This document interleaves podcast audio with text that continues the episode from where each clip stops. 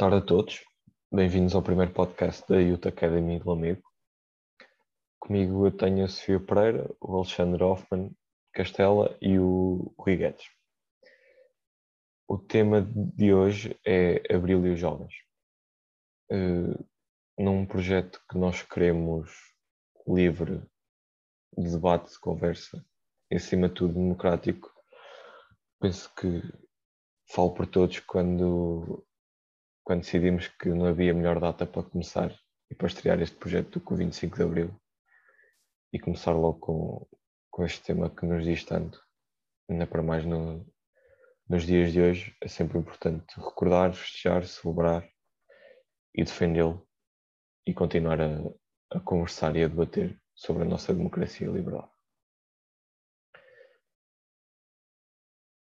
Começando então pela conversa, eu vou, eu vou pedir para a cada um de vós que fale um bocadinho do que é para vocês 25 de Abril, do que representa para vocês, da importância que tem para vocês. E começo, posso começar pela Sofia. Sofia, fala-nos um bocadinho do que é para ti Abril. Olá, boa tarde. Boa tarde, Bruno. Boa tarde, Alexandre. Boa tarde, Rui. Uh, para mim, o 25 de Abril é, sobretudo, a primeira palavra que me lembro quando penso de Abril é liberdade, porque efetivamente uh, é uma coisa que devemos preservar e ter em conta que nunca é demais uh, falar sobre isso e falar de, do que é que aconteceu e o que é que nos trouxe até aqui hoje. o porquê de podermos estar aqui os quatro a falar nesta conversa sobre o que foi o 25 de Abril e a sua importância. Um, e enquanto, até enquanto mulher, o 25 de Abril também me diz particularmente muito, porque uh, vivia-se um tempo de, de, pobreza e de, enfim, até de humilhação, e, e durante a ditadura predominava a ausência dos direitos, e, e, no caso das mulheres era praticamente total. E é, é, é, sobretudo uma data que, que me diz muito pela por toda a carga que traz consigo uh, e sobretudo porque nos, nos, próprios dias de hoje às vezes sentimos que a nossa democracia pode estar ameaçada por uh, enfim por alguns movimentos ou o conjunto de pessoas que, que, a, que a colocam em causa. E mais do que nunca é bom é bom relembrar e debater. E enquanto jovens eh, e com a nossa irreverência e com a nossa força, apesar de termos, de termos nascido numa altura que, em que os direitos eram adquiridos e que vivíamos em paz e em democracia, uh, e não devemos querer voltar a essa altura e, portanto, defendê-la. Muito bem, obrigado, Sofia. Alexandre, fala-nos um bocadinho do, do que é para ti, Aurel. Olha, primeiro, em primeiro lugar, boa tarde a todos é com muito gosto que partilho este espaço de, de opinião e de contra-opinião convosco. E, e, para provar que isto é um espaço de opinião e de contra-opinião, uh, há várias concepções de democracia, como vós também sabeis, uh, e eu não considero que Portugal seja uma democracia liberal. Isso é tentativa da construção legítima de alguns, de alguns partidos quererem uh, construir uma democracia liberal.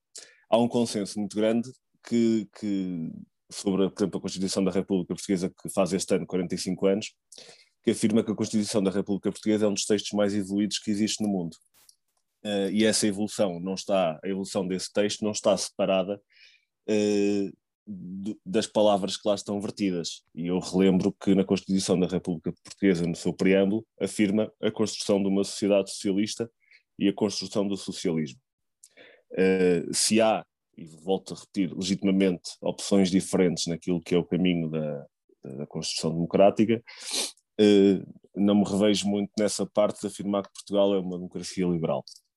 Eh, mas passando à frente, eh, o 25 de Abril é provavelmente a data histórica contemporânea portuguesa mais importante.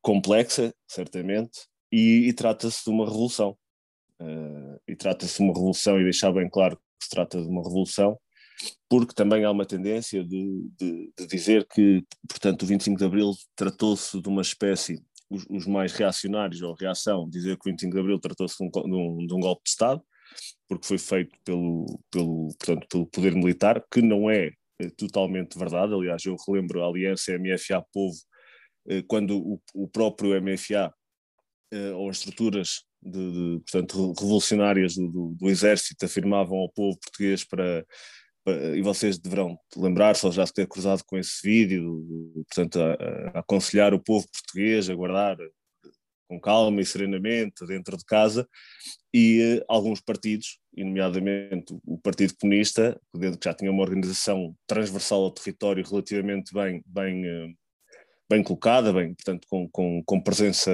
muito forte já no território, a dizer exatamente o contrário.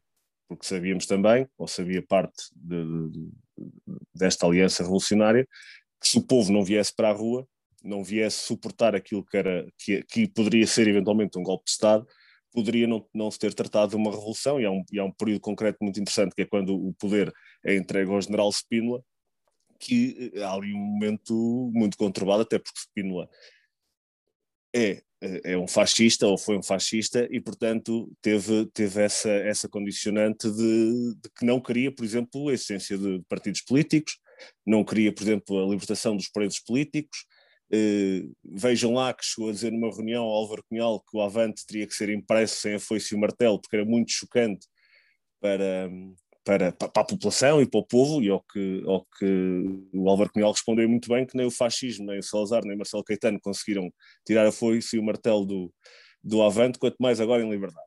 E, e, portanto, foi essa aliança entre, entre as estruturas militares e o povo que fez com que o 25 de Abril se tratasse efetivamente de uma revolução e efetivamente de uma revolução libertadora. E, portanto, eh, eu também apostaria na palavra liberdade. 25 de Abril é necessariamente liberdade, é necessariamente democracia e é necessariamente conquistas. E é uma série de conquistas, a Sofia falou de algumas, nomeadamente da, da questão da igualdade de género que passou a estar vertida eh, em texto na Constituição da República, mas estamos a falar de uma série de, de conquistas, pois, nomeadamente, através dos primeiros governos eh, provisórios, eh, onde, onde, por exemplo, destaco o Avelino Gonçalves, que foi ministro, o primeiro ministro do Trabalho, em que houve uma série de conquistas que está intimamente ligada com o processo revolucionário, nomeadamente o direito às férias e às férias pagas, às reformas, ao salário mínimo nacional, à reforma agrária, à proibição dos despedimentos sem justa causa, ao subsídio de desemprego, às liberdades de expressão, de reunião, associação, manifestação, imprensa, naturalmente as eleições livres, coisas não menos importantes como o fim das guerras coloniais, a liberdade sindical e o direito à greve, a nacionalização da banca, a libertação dos presos políticos que Spínola não queria, as conquistas uh, e, e, também referente às mulheres, à licença de maternidade e às licenças de maternidade pagas, uh, a consagração, mais uma vez, da igualdade de género em lei e também de, de, de portanto, religiosa, a liberdade religiosa Uh, e a consagração da igualdade racial e étnica, o Serviço Nacional de Saúde, que é uma conquista que não podemos naturalmente passar ao lado, porque é um, um dos grandes pilares da democracia atual e da democracia portuguesa e é resultante de um processo direto do, do, do, portanto, da Revolução dos Escravos, a educação o mesmo, portanto, a educação pública, gratuita e de qualidade para todos. Um, e, e, por fim, uma coisa não menos importante, até porque é de, de eleições autárquicas, estamos a falar da, de, portanto, da autonomia do poder local, do, do poder regional e, e da conquista de, de, eleições livres com o voto aos 18 anos, nomeadamente que se refletiu depois na, na liberdade de, de escolha, mesmo ao nível do poder local. E, portanto, resumindo em três palavras, seriam aquelas que eu disse: conquistas, liberdade e democracia. Muito bem, obrigado. Obrigado, Alexandre. Rui, Rui diz-nos o que é para ti Abril e o que é para ti o 25 de Abril. O Alex acabou em bem porque eu também já tinha aqui apontado algumas coisas. Eu também submeti quatro palavras, pensei em quatro palavras, também tinha pensado sobre o 25 de Abril e uma delas é liberdade, eh, democracia e essencialmente Portugal. Hum, penso que nós vivemos o 25 de Abril todos os dias, seja nas minhas mínimas coisas que fazemos hum, diariamente. Mas Portugal, é óbvio, uh, que cresceu com, com esta revolução e ainda hoje uh, temos algo a aprender com, com ela. Tal como a Sofia disse, um, apesar de sermos jovens, um, todos temos aquele sentimento, aquela sensação, hum, basicamente, hum, das, da, da revolução, basicamente aquilo que a revolução se faz sentir, hum, todos os jovens particularmente sabem minimamente a história do 25 de Abril e todos sabem mais ou menos as, as conquistas que se fez a partir dessa revolução. E não, não indo mais além, uh, isso também deve-se muito à educação de, de Portugal. Desde novos uh, estamos habituados a levar, uh, a aprender a história sobre os mais, os mais diversos, diversas áreas, sobre o, o 25 de Abril, um, aquilo que mudou, aquilo que aconteceu, e isso também deve-se muito, desde o ensino primário até ao, até ao superior, isso deve-se muito à educação aqui em Portugal, que hum, achou fulcral, e, e, ainda bem, aprendermos isso desde, desde novos. Hum, depois, acho que hum, é importante, uh, é importante falarmos, estarmos aqui hoje, falarmos sobre este, sobre este dia, porque tal, que, tal como é, é sempre difícil falar depois do Alexandre, e da Sofia. Porque tal como, como, como vocês disseram, muita coisa mudou. Não foi, não foi apenas uma mudança. Estamos a falar em termos da desigualdade, a mulher passou a ter mais, um, passou a ter as suas, as suas liberdades, que já devia ter tido há muito tempo, e entre, entre outros setores. Por isso, 25 de Abril é Portugal, 25 de Abril vive-se hoje, aqui e agora. Muito bem, Rui. Muito bem a todos. Acho que fizeram um, um resumo perfeito daquilo que foi, que foi e que é o 25 de Abril para todos nós. Uh, penso que não estamos a atravessar uma fase uma fase difícil na nossa democracia, estamos no início de uma fase difícil da nossa democracia democracia essa que foi ganha e conquistada pelo, pelo povo, com a ajuda dos militares, no dia 25 de abril de 64, e que teve o seu culminar e a sua consagração com a publicação da, da Constituição da República em 1976. Constituição da República, que é um, como o Alexandre disse bem, um dos textos mais evoluídos, um dos textos constitucionais mais evoluídos na Europa e no mundo tem artigos de extrema, de extrema importância. Eu realço para mim dois, dois principais que, Abril nos trouxe, que é o, o artigo 13, que nos diz que todos os homens são iguais perante as leis e que ninguém pode ser discriminado consoante a sua raça, a sua cor, as suas crenças políticas.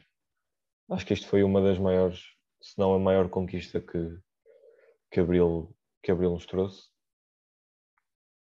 E o segundo artigo para mim que, e que afeta diretamente os jovens é o direito à educação. Uh, sem Abril nós não poderíamos ter tido a oportunidade de, de estudar, de, de, nos formar, de, de nos evoluir perante como pessoas para sermos um membro ativo e útil da sociedade e, e perante, e perante uh, este artigo que nos dá o direito a todos estudar, nós neste momento somos a geração mais evoluída, evoluída das, mais evoluída ou mais bem preparada da história. Isso nos traz-nos uma responsabilidade superior. E pegando neste ponto, neste, neste facto, a minha pergunta é: os jovens são uma proteção daquilo que foi as conquistas de Abril, ou podem-se também tornar um, um perigo naquilo que foi a conquista de Abril. E posso começar pelo Guedes, como eu disse que era difícil falar depois da Sofia e do Alexandre, então começo, começo pelo Guedes. Eu, isso é uma boa pergunta, Amada, porque acho que falando ao nível também do muito ligado ao associativismo, penso que todas as associações académicas defendem os princípios uh, de Abril. Uh, é sempre um bocado uh, para os jovens, para os estudantes, tal como tu disseste, o 25 de Abril teve as suas, as suas, as suas, particularidades, as suas particularidades que deram uma série de características específicas ao próprio estudante de Portugal, como tu disseste, que tornou-se, teve mais responsabilidades ao longo do tempo, um, e penso que Abril vive em cada associação académica, no sentido de vamos falar agora do conceito das propinas, por exemplo. É sempre, é sempre bom uh, o estudante defender, uh, vir para a rua, uh, debater, preocupar-se. E as associações académicas têm esse papel muito importante. Penso que antigamente os estudantes tinham um bocado, eram reprimidos, ou seja, não podiam manifestar-se, e acho que as associações académicas estão a, a viver Abril com, mediante a sua atividade, ou seja, estão a manifestar-se, estão a lutar pelos direitos de estudantes, alguns direitos que nos foram privados antes do 25 de Abril. Hum, por isso acho que no que toca aos jovens estamos totalmente num, num ótimo caminho e temos ainda um grande caminho para percorrer, mas estamos, de facto, num ótimo caminho. Muito bem. Alexandre. Olha, um, sobre esta questão, um, eu percebo a relevância dela um, e, e, há aqui algumas coisas que, até pegando, pegando nos exemplos do, do porque não ia falar da, do associativismo académico, mas é, é, bem, é, bem, é bem lembrado e, e é bem oportuno. Hum, eu tenho um bocadinho menos de fé no associativismo académico hoje do, do que tinha, se calhar, no associativismo académico de há 20 ou 30 ou 40 ou 50 anos. Mas claro que acho e, e, entendo que a juventude tem que ser mais uma ferramenta na defesa do, do Estado Constitucional e, e do, do, Estado de Direito e da democracia em si própria. Uh, e até pegando também na tua intervenção, Bruno, na questão dos artigos, há um que eu acho que é absolutamente romântico, uh, ou, eu, ou eu romantizo esse artigo em particular, que é o direito à resistência. Não sei se é o 82, 83, mas é o direito à resistência. E o direito à resistência é outra ferramenta que os jovens podem usar, porque a primeira, a primeira linha de defesa do Estado democrático devem ser as próprias estruturas do Estado. E o direito à resistência, se as estruturas do Estado falharem, eh, permitem, não só os jovens como, como o povo em conjunto, é? naturalmente, defender a democracia. Eh, é preciso entender depois que as novas, novas gerações também têm que ser providas de ferramentas que permitam entender a importância do Estado Democrático e esse, o, seu, o papel da sua participação nesse próprio Estado Democrático. E eu já tinha partilhado com vocês, portanto, a minha preocupação do facto de, e de forma sistemática, se votar contra na Assembleia da República que a Constituição da República Portuguesa seja ensinada nas escolas.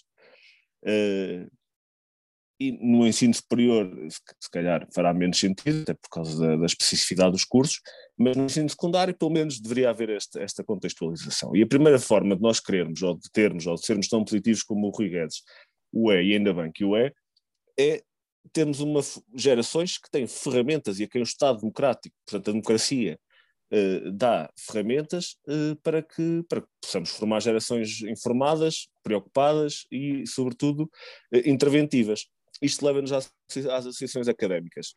O, o, Rui estará bem melhor e mais estará bem mais informado do que eu e, e conhecerá melhor a realidade das associações académicas. Eu, no meu tempo uh, de, portanto, de, de, estudante universitário, perdi, admito, perdi alguma fé naquilo que, que é as estruturas académicas e, e a sua intervenção e, sobretudo, as razões pelas quais fazem as suas intervenções, mas é lógico que temos que assumir, sobretudo, os jovens e os jovens organizados, e a organização pode ser partidária ou pode ser de uma associação académica que tem e, e, e tiveram sobretudo um papel fundamental por esse mundo fora na, nas grandes mudanças e nas grandes transformações, sobretudo até de regimes uh, fascistas e antidemocráticos para, para, para regimes democráticos e, e no, na conquista da democracia. E Portugal, apesar de tudo, não, não foi uma exceção, apesar de 25 de Abril ter sido, mais uma vez, a aliança entre o, entre o movimento das Forças Armadas e o povo, a verdade é que há, passado eh, antes do 25 de Abril, eh, em que, por exemplo, a Associação Académica de Coimbra está intimamente ligada ao, à, à, conquista de transformações, nomeadamente através do Maio de 68, ou aliás, das repercussões do Maio de 68 em França, porque eu acho que a história até, até remonta depois a 69, e, e, e no combate, por exemplo, à, àquilo que é a guerra colonial.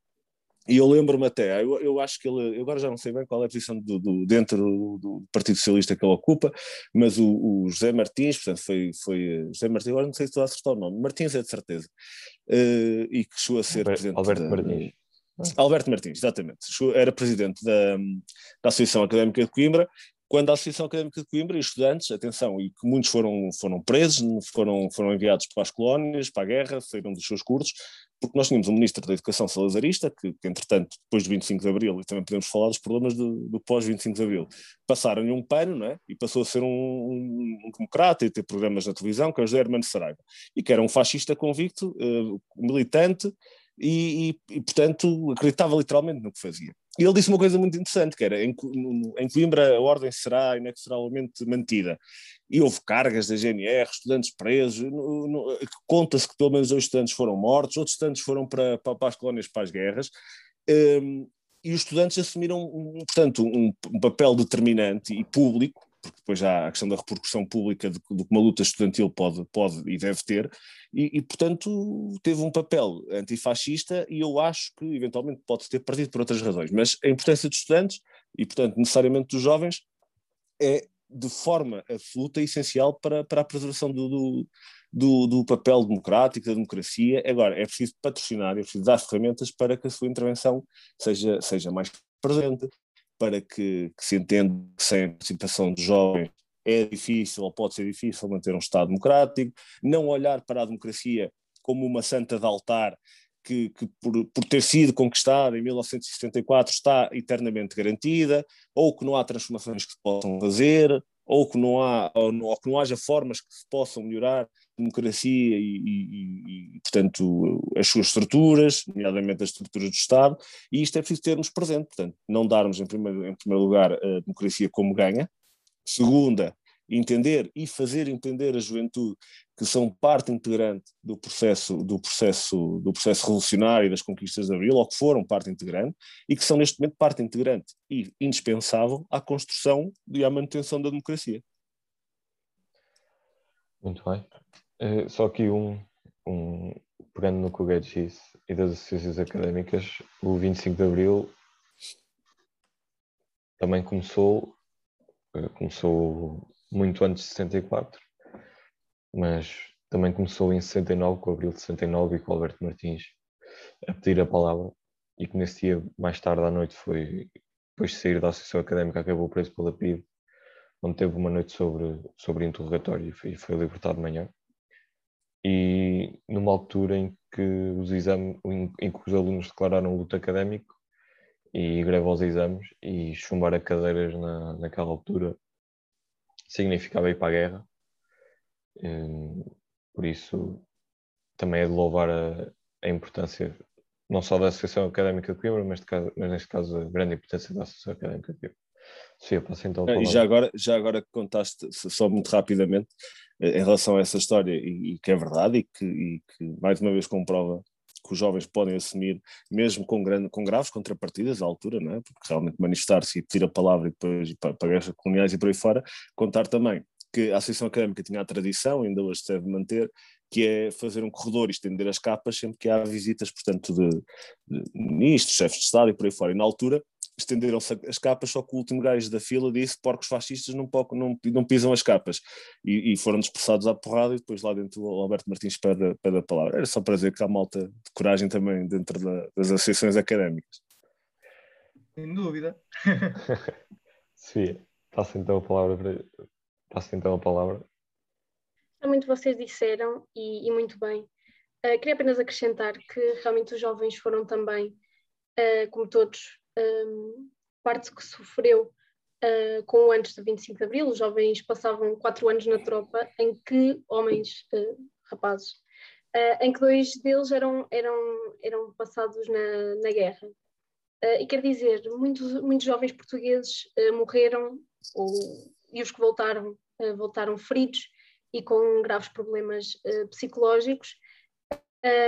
e os jovens foram, mas os novos jovens no 25 de Abril saíram à rua uh, em Lisboa, nas pequenas aldeias, e gritaram pela liberdade, e gritaram não só por si, mas, mas, por, todos, mas, por, todos, mas por todos os outros que também, também precisavam dela.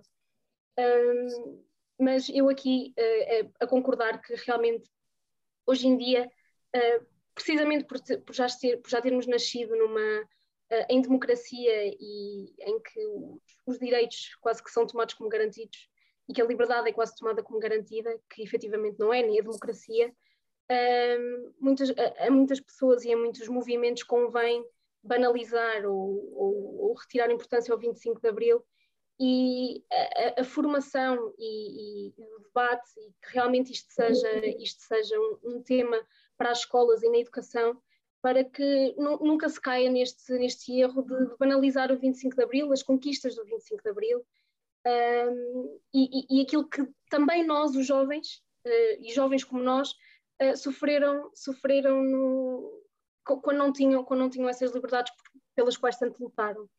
Uh, e a verdade é que, como o Alexandre disse bem, realmente a democracia não, não é dada como, como adquirida, nem é dada como certa, e cada vez mais temos que, que, que, reforçar a luta por ela e a preservação da mesma. E acho que aqui os jovens, e respondendo mais concretamente à tua pergunta, têm um papel extremamente importante no que, no que diz respeito à preservação da democracia e das liberdades, porque somos nós, e também nós, que temos, uh, que temos o papel e o importante encargo de, de continuar a escrever os próximos capítulos da liberdade e da, e da democracia, porque, porque sem ela enfim, sabemos, a história conta e, e basta, basta uh, ir ver e ler. Exatamente, muito bem, muito bem, Sofia. Agora pegando aqui num, num aspecto relevante que, que o Alexandre referiu, que é ensinar aos jovens o que foi Abril, o que foi, o que foi a luta pela democracia, o que foram aqueles 48 anos de terror, eh, ensinar eh, aos jovens que devem ser eles a proteger a democracia porque não viveram, não viveram e, e por nós falamos, não é? nós não vivemos durante aqueles 48 anos, uh, só podemos ler e, e, ouvir relatos de quem viveu, mas uh, ouvir e ler não, não é a mesma coisa que experienciar.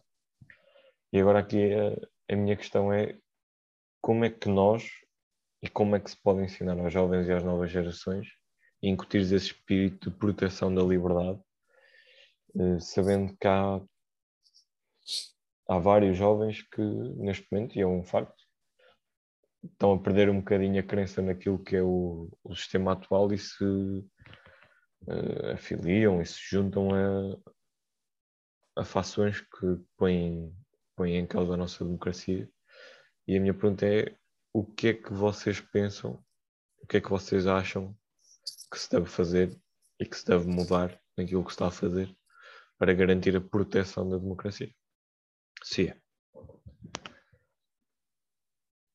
Olha, Bruno, uh, isto vai um bocadinho ao encontro daquilo que estava a dizer ainda agora, que, que é que efetivamente a educação está, está na base da, da daquilo que, que, pode ser a perpetuação da, da democracia e da liberdade pelos jovens porque acredito que é, é, a forma mais, mais pragmática e usar a pedagogia para, para incutir a, aos jovens, desde pequenos, uh, aquilo, que, aquilo que foi o 25 de Abril e, sobretudo, o que é o que foi o, o antes do 25 de Abril e perceber as proporções que isso teve e que teve na, nas, nas, nossas e que tem nas nossas vidas ainda hoje, como, diz, como disse o Rui bem, Uh, o 25 de Abril um, é todos os dias, nós continuamos a viver o 25 de Abril todos os dias e devemos continuar a viver o 25 de Abril uh, todos os dias. E a educação, e não se pode ter medo disso, a educação é, é, o, é o, pilar da, das, nossas, das nossas próximas gerações e, e, tem aqui o ser.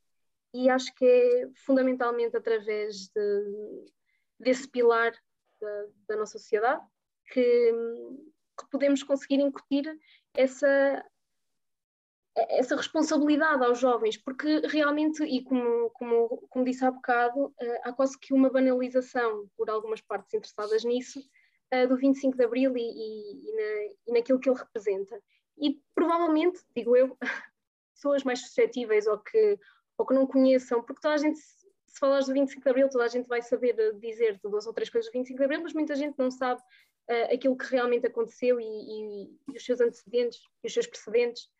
Um, e por isso acho que para contrariar um bocadinho essa, essa manipulação, porque ao longo dos tempos, quanto mais tempo passa, mais as pessoas têm tendência a desvincular-se de, de, alguns conceitos e de, enfim, de, de, algumas, de algumas coisas e, e, e sim, acho que, que, é através da educação que podemos, que podemos perpetuar a nossa democracia e, e conseguir que os nossos jovens a, a perpetuem ao longo do tempo. Bem, Guedes, passo então a palavra. Bem, eu penso que, hum, tal como tu falaste, acaba por ser, e também eu já tinha abordado na, na minha primeira, na primeira vez que falei, acaba por ser um, um desafio. O, ensinar o 25 de Abril é essencial para manter eh, bem vivo estas todas as conquistas. E, para além disso, a fulcral para acabar com extremismos e, particularmente, para combatermos o fascismo. Vamos, por exemplo, no lado da educação. Por exemplo, no meu caso, eu lembro que da, das primeiras vezes que eu falei uh, do 25 de Abril, uh, a Sofia até por, por, acaso era, foi sempre da minha turma, desde o primeiro até o décimo segundo ano, uh, foi através de um trabalho, da realização de um trabalho, mas no ensino primário.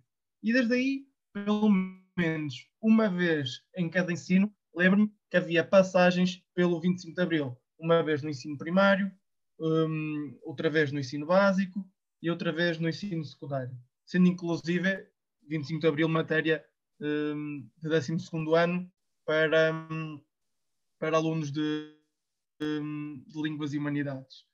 Mas, contudo, falamos que hum, quando chegamos, por exemplo, ao ensino básico, ensino secundário, talvez seja mais, mais fácil uh, ensinar e uh, falar sobre, hum, sobre o 25 de Abril aos jovens. Mas, vendo de uma outra perspectiva, para alunos do primário, certamente que este trabalho tem que ser feito, mas não é de todo, não é de todo fácil. Apesar da, da Revolução ter sido um, um, um sucesso e ter ficado na história do país, pelos, pelos melhores motivos, ainda bem, ainda, ainda há pessoas, e nas pessoas destaco muitos jovens, que não se interessam pela história, não se interessam pelas nossas conquistas e não se interessam por aquilo que foi, hum, que foi ganho através da Revolução. Uh, e te falo destas pessoas, destes jovens, que, peço desculpa ao termo, que estão a marimbar, uh, para aquilo que foi conquistado, ou seja, um, presume-se que eles já nasceram com, a, com, as coisas com as coisas todas, não é? E ainda há outros que isso é um problema maior, mas deixo depois para o, para o Alexandre falar. Há outros que, para além de defender Abril, defendem novembro. Isto dizer que é super preocupante. É importante esta, hum, este lado pedagógico relacionado com, com, com jovens e com, e com 25 de Abril. No entanto, isto não acaba apenas aos professores, não é? Eh, esta parte de formar, de, de ensinar, isto cabe a todos.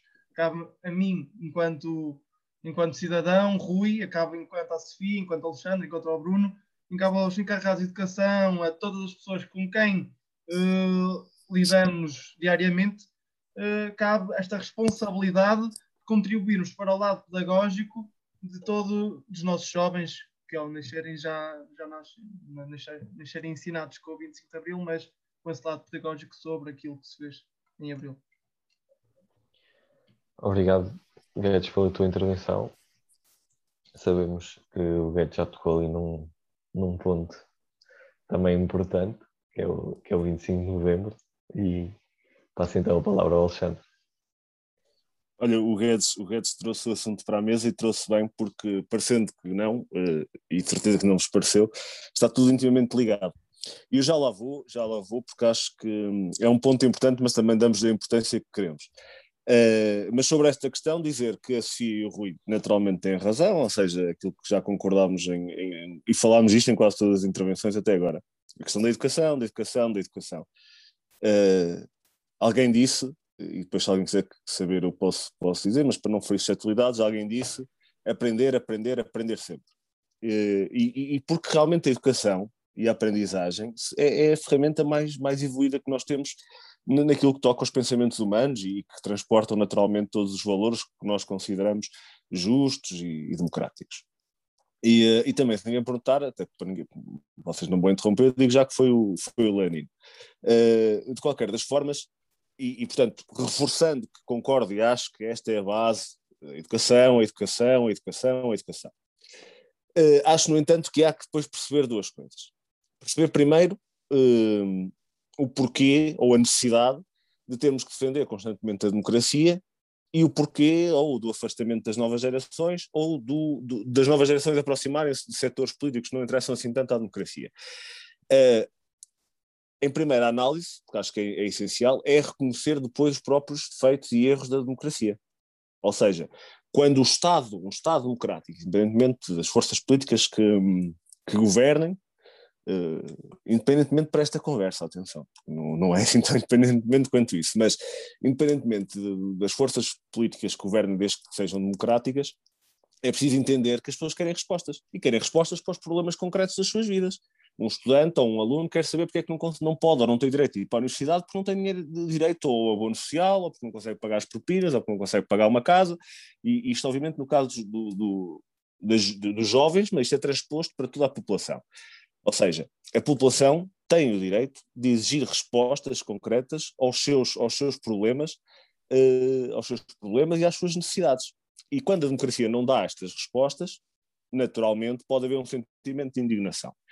Eh, é preciso explicar às pessoas ou porque é que não houve estas respostas, ou porque é que ainda não houve, ou quais são os poderes políticos que podem dar estas respostas, mas eu, por exemplo, relembro ah, que nós em cerca de 30 anos conseguimos diminuir, retirar 500 mil ou 700 mil pessoas da pobreza, mas continuam lá 2,5 milhões.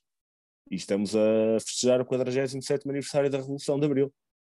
E continuamos com um quarto, portanto 25%, esta é uma porcentagem absolutamente exagerada, de população que vive ou em, ou em exclusão ou risco de exclusão social ou em, ou em risco de pobreza. E deste, deste, deste 25% da população temos crianças e, e, eh, e, temos idosos, eh, portanto, foi tudo consagrado em texto na Constituição da República e nós continuamos sem resolver isto. E, portanto, é preciso também entender que há responsabilidades, ou seja, estes populismos, o fascismo, não, não, não aparecem do nada. E, e há uma cota parte de responsabilidade nas estruturas do Estado que não dão respostas aos problemas concretos das pessoas. Um, e, e, para não falar, por exemplo, nós estamos num país que um em cada quatro das pessoas, de, das pessoas que estão em, em, risco de pobreza trabalham. Portanto, nós estamos a falar de pessoas que têm o direito, o direito ao trabalho, que trabalham, que ganham o seu ordenado, porque vendem naturalmente a sua força de trabalho, e mesmo trabalhando, não se conseguem afastar, afastar da, de, de condições económicas muito difíceis. Portanto, isto dividido em dois. A primeira parte é, é, esta que eu acabei de explicar e que acho que é, pode ser relativamente consensual. E depois a intencionalidade. Uh, eu acho que todos concordarão que, que a participação do, dos monopólios eh, portanto, económicos e financeiros estão presentes na vida política, estão presentes nos órgãos de comunicação social, estão presentes na, na, naquilo que é uma intencionalidade, e me parece que é uma intencionalidade que se afaste uh, os jovens, os estudantes, as associações académicas do, do, do, dos processos interventivos e políticos, por uma razão, porque ninguém está a imaginar uma manifestação da juventude um, a favor eh, das grandes corporações económicas, ou a favor da poluição, ou a favor da política dos baixos salários, ou a dizer que queremos propinas mais altas, não é? Naturalmente. Portanto, há uma intencionalidade há uma intencionalidade, isto parece-me absolutamente claro, dos grandes, que se deixou, enfim, entrar dentro da, da esfera do poder político, que controlam grande parte de, destes mecanismos que o Rui e a Cia falavam, que é preciso dar ferramentas para os estudantes aprenderem, que é o 25 de Abril, entenderem como processo deles próprios, e há uma intencionalidade em não fazer isto. E essa intencionalidade está, está, está aqui explicada. Claro que depois não, não podemos ficar surpreendidos quando nos caem no colo populistas ou fascistas, ou seja o que for, com respostas milagrosas que não são, que fazem claramente parte do sistema, que estão ainda mais ligados a estes poderes económicos e aos grandes monopólios, portanto, são os vendedores da banha da cobra, com, mas que eh, conseguem agremiar este, este, tipo de gente e conseguem também por uma razão, porque não há uma imparcialidade absoluta dentro daquilo que é a comunicação social. Não há. Não há. Há uns gráficos muito interessantes da, da, da, lá, das presidenciais, por exemplo, e o segundo indivíduo, tirando o próprio Presidente da República, que até do debate, então, algumas das notícias podiam ser em, em, portanto, a exercer as suas funções e não só na questão da candidatura. É o André Ventura, quer dizer. Tenhamos paciência se isto não é intencional. Naturalmente que é intencional. E depois, agora aproveita para, para falar do 25 de novembro. Eh, a desinformação é de tal ordem que nós temos uma, um, há uma tendência histórica para que o afastamento temporal de um, determinado processo histórico seja mais facilmente explicado passado 20 ou 30 ou 40 anos do que do passado dois. Uh, e o 25 de novembro é um deles. Naturalmente, ainda há uma fração política que celebra o 25 de novembro como se tivesse sido, portanto, a forma oficial que eles dizem é evitado que se tivesse caído numa ditadura de extrema-esquerda. Quando, passado 40 anos, temos historiadores e até indivíduos, personalidades de, de, de relevo político dentro mesmo da, da, área política deles, portanto, sobretudo do CDS, mas também do PSD, que afirmam, não, infelizmente a verdade é que estamos muito mais próximos de uma ditadura de extrema-direita no 25 de novembro do que alguma vez tivemos uma ditadura de esquerda. Isto é a mesma coisa que durante 30 anos acreditámos que eh, os Estados Unidos ganharam a Segunda Guerra Mundial sozinhos, apesar de terem desembarcado na Normandia em, em 1944, portanto já estavam os alemães de, de, joelhos, e, e, e, passado 30 anos da União Soviética cair, já nos custou um bocado menos aceitar eh, historicamente um facto incontestável que foi grande parte, infelizmente, do esforço de guerra humano, não estou a falar só dos cursos, foi feito, no, no, foi feito na frente leste e não na, na frente ocidental. Uh, e, e, isto é intencionalidade. Quando nós, por exemplo, isto também referente ao 25 de novembro, quando há dois anos atrás há uma proposta que muito simples na ONU, que era uh, proibir liminarmente a glorificação do nazismo. Esta proposta foi rejeitada. E vejam lá por quem é que foi rejeitada. Foi rejeitada pela União Europeia e pelos Estados Unidos da América, Israel. Portanto, temos a maior parte dos países do mundo, do continente asiático, africano, sul-americano, por aí fora, a rejeitarem uma glorificação do nazismo e os territórios que sofreram com o nazismo não conseguiram votar a favor de, de, desta proibição. Surpreendam-se agora, passado dois meses, vai, a, vai a, ao Parlamento Europeu e equipara-se o comunismo ao nazismo. Se isto não é uma intencionalidade, já para não falar da, da, da irresponsabilidade histórica que é, e, e pior, da irresponsabilidade de futuro, de futuro. Porque, como você e o Bruno Mota há bocado disse, 48 anos de terror, e não desvalorizando, porque atenção que eu acho que o, o, portanto, a frente, o, o, o, desafio que se fez ao regime do Estado Novo passou e teve que passar necessariamente também como a Revolução Portuguesa por um processo unitário, que congregava não só comunistas, mas congregava, congregava todos e quaisquer democratas, nos pontos de convergência que era temos que acabar com o regime fascista, e foram muitos, é inadmissível, por exemplo, não reconhecer o papel do Partido Comunista durante 48 anos, que foi o único partido que esteve, uh, portanto, organizado em Portugal, com centenas de mortes, com milhares de presos, e isto é intencional. E nós íamos, por exemplo, para uma Assembleia Municipal de Lamego, e todos de Lamego, porque isto é uma iniciativa de Lamego. E há cinco anos, ou há três anos atrás, havia uma moção que, que, que é um voto de saudação ao 25 de novembro, ah, tínhamos, tínhamos alguma paciência quando eu depois não fico muito agradado com estas questões. Uh, e depois outra coisa, para provar mais uma vez a intencionalidade, quando eu falei do José Hermano Saraiva, uh, uh, não foi o único, não foi o único fascista a quem passaram um pano. O, o Adriano Moreira, que está no, é um conselheiro de Estado, conselheiro de Estado, portanto, senta-se todo, todos, não sei quantas vezes reúne no Conselho de Estado, não sei se é três em três meses, ou seis em seis meses, ou quando é convocado pelo Presidente da República, indicado pelo CDS, foi ministro fascista, que, que, deu, que assinou a ordem do decreto de lei para abrir o campo de concentração do Tarrafal. Isto não é intencional? Ou seja, aquela descrença e fé que eu há bocado tinha em relação às associações académicas enquanto estrutura, eu deposito uma fé enorme na juventude. Agora, combater esta intencionalidade, não ter respostas depois democráticas e do Estado de acesso ao emprego, à habitação, uh, às escolas. Nós estamos a falar da habitação portuguesa para os jovens que, que pá, é um drama profundo. Isto é um drama profundo para, para, para os jovens. Há malta que não consegue, uh, portanto, estar nas universidades porque não tem, não tem, não, não tem casas, não consegue pagar casas. Há malta que trabalha durante 5 e 6 anos continua dedicadas porque não tem direito. A, a, a, não tem direito, não, não consegue ter, portanto, poder económico uh, para, para, para, comprar ou para alugar uma casa e vive com, com malta da universidade, porque pronto, é assim, quer dizer. E, e portanto, o, e, e eu vou roubar ali a, palavra ao Guedes, que é aquele que ele fez aqui num comentário, que é intencional e inconstitucional. Muito bem, Alexandre.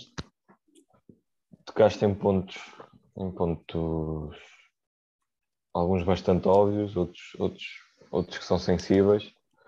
E, mas pegando naquilo que acho que foi um bocadinho generalizado, foi que passado 47 anos a democracia vive um desafio que até, até, até então ainda não tinha presenciado, mas, mas e como todos disseram, vive este desafio não é porque apareceu do nada, isto, isto tem este desafio, estas, estas ameaças à, à, democracia e à Constituição aparecem também tem os seus fatores naquilo que foram estes 47 anos de, de Terceira República,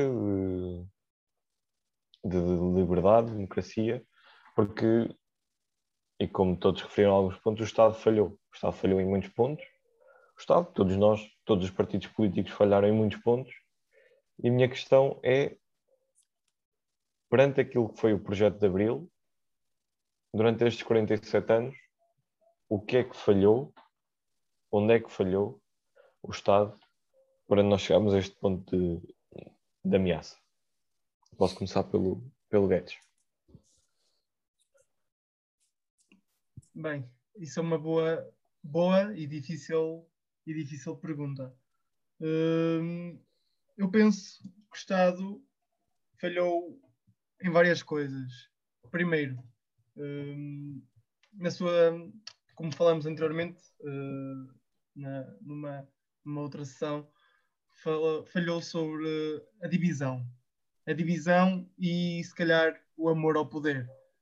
Obviamente que hum, acredito, tenho, acho eu, que a maior parte dos deputados sabem e a história do, do 25 de Abril e, está, e sabem toda a história de, dos momentos pré-25 de Abril e tudo aquilo que foi vivido, pelo menos a nível histórico, eh, certeza que, se, que saberão. E penso que o que levou a este facilitismo, uh, ou seja, é, o é que o Estado falhou para, para que promovesse a criação de facções para um, irem contra uh, a democracia, penso que foi mesmo o amor ao poder. Uh, as pessoas uh, as pessoas gostam de poder, não é? E quando não se sentem bem num lado, uh, e se o poder, e se poder pode, ou podem ter até poder num outro lado ou numa outra facção, um, penso que um, pode estar também na origem. E o que pode estar na origem também são pessoas que, hum, que, ainda, que ainda defendem alguns ideais ditatoriais e que, e que lá está. Uh, pessoas que se, que se aproveitaram dessa certa minoria, ou não, como já se viu que não é, uh, para a criação de partidos políticos, a defesa de medidas uh, relativamente fascistas, e daí há uma certa falha no sentido de de aprovar estes, estes, estas pessoas. Como, por exemplo, toda a gente sabe que, dando um caso prático, chega a um partido inconstitucional. Não vai de acordo com a, com a Constituição Portuguesa. Então, como, como é que o partido está criado? Como é que ele tem as bases para ser criado? Como é que ele foi criado? Como, como, é, que, como é que foi levado para a frente? Como é que ele existe, não é? Pergunto eu caramba, lá está. E todos sabemos da história partidária do, do, do, do líder do Chega, que foi de um lado para o outro, muito devido a isso que eu disse, muito ao amor ao poder. E penso que uma das razões está aí no amor ao poder e outra está hum, numa, hum, não digo fraqueza, mas digo hum, pano frio, ou um pano frio do Tribunal Constitucional relativamente a algumas medidas. Uh, porque é como se viu em algumas, alguns dos casos, como por exemplo o caso que eu dei do, da criação do Partido Chega. Muito obrigado, Guedes. Uh, Alexandre, no que é que falhamos? Nós falhámos uma série de coisas. Um, e o primeiro passo para corrigi-las é admitirmos. Uh, em primeiro lugar, acho que houve lugar, logo após o 25 de Abril, a um tremendo revisionismo político.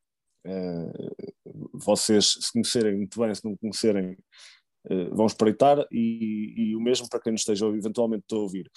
Uh, se nós ouvirmos discursos do Sá Carneiro, do Mário Soares, do Cunhal, naturalmente, todos partem de um princípio que o objetivo é a construção do socialismo, inclusivamente o PPD. Portanto, nós estamos a falar num cenário político, à altura, que eventualmente só um partido, tirando, tirando depois ali algum grupo, alguns grupos mais pequenos de, de, de terroristas intelectuais, só o CDS é que realmente se opôs desde o seu princípio à, à, à construção de, um, de uma sociedade socialista com as ferramentas do socialismo. E, e, portanto, até o PSD faz esse, o PSD faz esse revisionismo político, o PS faz esse revisionismo político, nomeadamente quando entra com as negociatas com o Carlos e com os Estados Unidos da América, porque pronto, a capa da Times Nova York dizia que, que, havia uma red menace, não é? portanto, uma ameaça vermelha a pairar sobre Portugal e, portanto, eh, toca, toca a fazer esse revisionismo político. E, e isto parte do, daquilo que o Guedes estava a dizer, que é o amor ao poder. Portanto, o que interessava é o poder pelo poder. Da forma como o conquistamos, deixou de interessar muito. Uh, isto depois, muito rapidamente, logo a seguir ao 25 de Abril, como eu dizia, portanto, depois de, de acabarem sobretudo os governos provisórios e com as primeiras eleições livres, Epá, e depois por uma questão de, de subserviência económica e financeira daquilo que, que a nossa adesão uh, unilateral, portanto sem grandes acordos, uh, unilateral na, na perspectiva de, de, como funcionou a, a, nossa adesão ao projeto europeu sem haver grandes, grandes contrapartidas, ou seja, é uma adesão, nós deveríamos beneficiar e a comunidade europeia deveria beneficiar com a nossa presença. Uh, e isto trouxe-nos a um estado de subserviência económica e financeira que, que vocês também terão certeza algum conhecimento, nomeadamente no que toca à destruição do tecido produtivo, dos empregos, eh, em troca, sobretudo, de, constru de, construções rodoviárias, e nem sequer foram ferroviárias, né? seria uma aposta normal para o desenvolvimento interior, nomeadamente do desenvolvimento interior, e construímos e gastámos fortunas em autoestradas, portanto, em bens não transacionáveis, portanto, a partir daquele momento, aquela autoestrada não gera qualquer tipo de mais-valia, em troca do, da destruição do nosso tecido produtivo. Eu relembro, por exemplo, no, a reforma agrária, que durou cerca de três anos, uh, dupl, duplicou a área de cultivo e triplicou uh, o, portanto, a, o, a indústria da pecuária e a produção de cereal. Isto em três anos. E em menos de dez damos cabo disto. Portanto, isto é absolutamente. E, e, isto são, são responsabilidades nossas e, e, são responsabilidades da democracia. Não acho que seja separável, naturalmente, depois o momento internacional que vivemos, ou seja, não acho que Portugal seja uma ilha, e não é seguramente, mas não acho que as responsabilidades recaiam só sobre, sobre os governos democráticos portugueses, porque há realmente as considerações eh, internacionais que temos que fazer. Naturalmente, parece que, que termos, que termos um, um, um, mistério, não é mistério, é o mistério dos negócios estrangeiros, eh, parece-me, sem qualquer tipo de provocação, porque estou a falar mesmo a sério, parece-me absolutamente fraco. Uh, ou seja, de repente deixamos de ser só subservientes a nível económico e financeiro, ou seja, abdicamos da nossa independência financeira e económica e, e passamos a abdicar da nossa independência política e soberana. E isto também traz consequências. E consequências depois as pessoas não conseguem explicar e nós também não.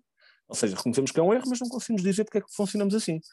Uh, Parece-me, outra vez, sem, sem, sem insistir, que, que que, portanto, a participação dos grandes grupos económicos nos órgãos de comunicação social tem a sua influência, um, e depois, uh, atendendo também ao, ao, momento internacional, há, há, algum, algumas ciências políticas determinam que o capitalismo, para sobreviver, um, tem crise, tem que, é obrigado a ter crises, portanto, geracionais.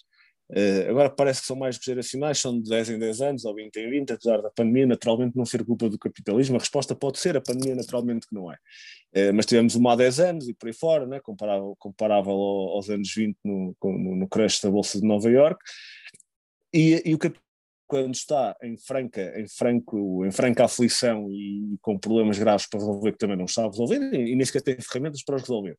Uh, há quem diga que o braço armado do capitalismo é o fascismo e que, portanto, e como o Guedes reafirmou, que sabemos bem, sabemos bem de onde é que vem este, este Chega e de onde é que vêm os seus militantes, portanto, vem, são infelizmente, infelizmente, estou a dizer infelizmente na perspectiva de um social-democrata ou de um democrata cristão, eu pelo menos acharia infelizmente, mas são naturalmente sucedâneos de, de, desses partidos, a queda do CDS não é, em relação às sondagens e, aos números de votos, não é, portanto, não é inocente, e depois porque grande, grande parte da estrutura dirigente do Chega vem do, do, do, do PSD, não é? lembrando-nos todos também do, do PST, eh, portanto da candidatura do, do André Ventura em Louros, e dos grandes elogios e apanágios que, o Passo Coelho lhe, de, Coelho lhe dedicou.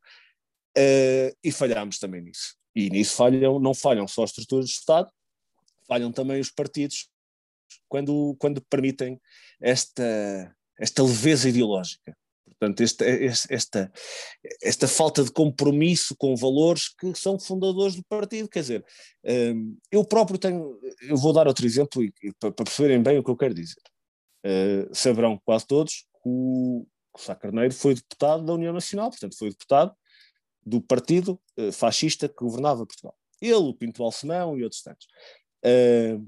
E afirmavam-se que, eh, aliás, porque havia dois conceitos sobre, exemplo, sobre a Revolução Portuguesa, há, quem defendesse que o regime iria cair de podre por si próprio, e haveria outros que consideravam que não era suficiente o regime português cair de podre, tinha que haver uma ruptura com as estruturas uh, do Estado fascista. E assim foi. E nós olhamos, por exemplo, para, para, para aqui ao lado em Espanha, né? que não houve uma revolução, houve a tal queda por podre do, do, do, do, regime franquista, não só porque a, a, ETA também assassinou o Carrera Blanco, que era, que era para ser o, o substituto do Franco, portanto há ali uma crise sucedânea, e a verdade é que Espanha hoje está muito, muito pior resolvida em relação a vários, a vários temas democráticos do que nós estamos. Portanto, a revolução, se calhar, era mais essencial do que deixar cair podre. E, e, não estou com isto a fazer um julgamento de caráter do Sá Carneiro ou do, ou do Pinto mas que se consideravam da ala liberal, portanto, transformar o regime por dentro, quando se dá o 25 de Abril, assumem partidos com vínculos ideológicos muito fortes, mesmo que eu não concorde com eles. A social-democracia é, naturalmente, um, um, um, caminho que tem que ser respeitado. Aliás, não esquecendo que grande parte dos partidos comunistas da Europa nasce da cisão de partidos sociais-democratas, o português, por acaso, não, não nasce, eh, e acho que teriam vergonha de olhar para esta leveza ideológica, que não se resume só ao PST e a CDS, e que tem também responsabilidades neste quadro eh, sobre, sobre a, questão do Chega, portanto, ser inconstitucional. Não custa admitir que, que é, me parece ser inconstitucional, percebo também que a lei é ser interpretada e realmente, se não bem lá no projeto ideológico deles, a dizer eh, nós somos fascistas, não, isto é um projeto de cariz fascista, se calhar é, é, é, é difícil. E para terminar, para terminar, portanto, resumindo, acho que a culpa é de, de, de, da política que se tem afirmado nestes últimos 40 anos, que mais uma vez não dá resposta, destruímos o tecido produtivo e por aí fora, um, e depois daquilo, da tal intencionalidade que há pouco falava, de nos passar as mensagens erradas, porque se calhar está na altura de perceber eh, que o, inimigo não é o imigrante que chega de, de barco, o inimigo por norma chega de, de limusine. Muito bem, Alexandre. Sofia, no que é que falhamos? Olha, uh, muito já vocês aqui disseram, mas, e de facto uh, alguma coisa falhou. E essas falhas, algumas delas já foram aqui faladas, e efetivamente isso é importante ser reconhecido, tal como, como o Alexandre dizia. É o primeiro passo para, para uma possível resolução. E aqui os partidos políticos, sobretudo, precisam de rever essas falhas e refletir sobre elas de forma a, portanto, arranjar as melhores estratégias para, para. E eu acredito que isso é um passo muito importante um, no combate deste descontentamento que, que leva muitas vezes, e, e sobretudo, esse descontentamento que leva a, a embarcar em discursos populistas, porque, hum, aliás, é, até porque eu não acredito que, que, todos os apoiantes do Chega sejam fascistas, muitos são, mas, mas não são todos.